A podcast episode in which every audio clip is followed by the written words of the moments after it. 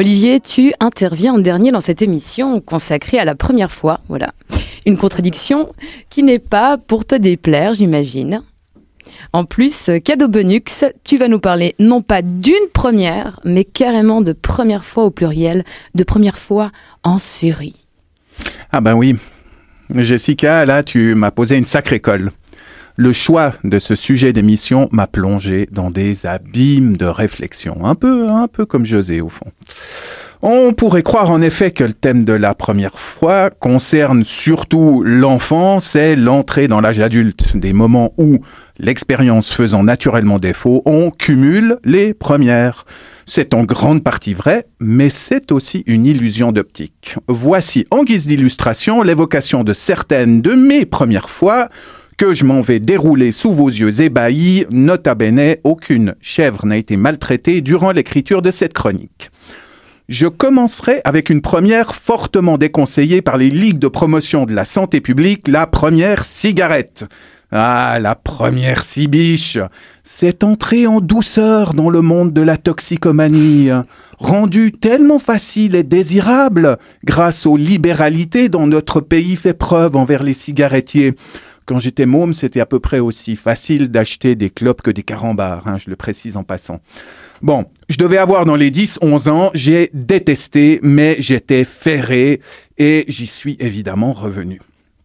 On continue avec une première fois nettement moins malodorante, enfin, sauf si l'autre a une haleine de chacal. Je veux parler bien sûr du premier baiser, cet instant d'infini qui fait un bruit d'abeille dans les mots de Cyrano de Bergerac.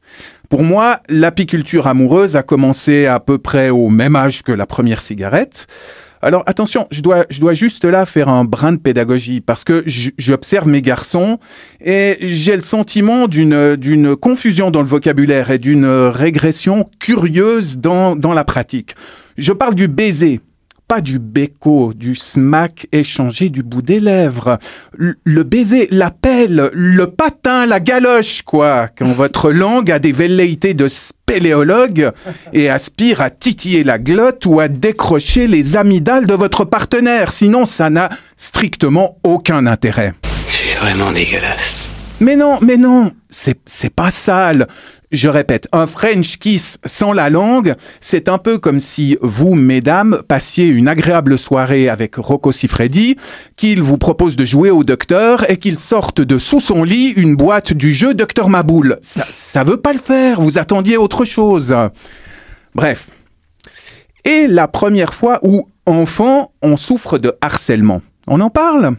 Ah, sacré souvenir, tu Faut dire que j'avais le défaut d'aimer lire, de faire du basketball et d'être plutôt bon à l'école dans un petit village où la plupart de mes camarades aimaient maquiller leurs boguets, faisaient du foot et peaufinaient leur réputation de cancre. Bref, j'étais l'intello qui pratiquait un sport de fillette et j'aurais pu tout aussi bien pour certains me balader avec une cible tatouée sur le front. Heureusement que les hasards de la génétique m'ont doté au fil du temps de cette mâle carrure qui a bientôt dissuadé les butors et les pecnos de vouloir me meuler la face et qui devait affoler plus tard l'agent féminine. On aura compris le principe. De 0 à 20 ans, les premières sont légion. Le premier vote, le premier voyage en solo ou avec des amis, le premier appart, etc. Y compris la première à laquelle on pense tous, le dépucelage soit le fait de connaître bibliquement une personne du beau sexe.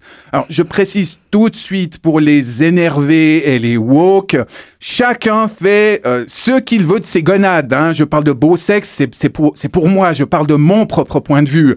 Maintenant, si vous, votre crush, c'est les armoires normandes ou les chèvres, mais euh, faites-vous plaisir, allez-y, je n'ai rien à y redire. Et après? Eh bien, justement, après, ça continue et c'est ça qui fait tout le sel de la vie. Il y a la première déclaration d'impôt qui vous donne envie de lire tout Kafka. La première voiture, puis la première facture de garagiste qui vous donne envie d'annexer l'Autriche. Le premier enfant, puis l'achat de la première poussette, où vous découvrez avec stupéfaction que le prix d'un tel engin est proche de celui d'une voiture d'occasion alors qu'il n'est même pas équipé d'airbag ou d'une direction assistée. C'est quand même extraordinaire. En résumé, à chaque âge, ses premières, Et je parle d'expérience puisque je ne fais le mariole sur les ondes que depuis le mois d'octobre passé, date de ma première chronique à Midi Bascule. Et puis, et puis, et puis, il y a la première fois que nous vivrons tous, la première, dernière fois, la seule première fois, en fait, dont personne n'a jamais parlé, parce qu'elle signe l'extinction de la conscience, la mort. Une expérience dont le caractère inéluctable devrait nous conduire à adopter cette phrase d'Alphonse Allais comme boussole intérieure.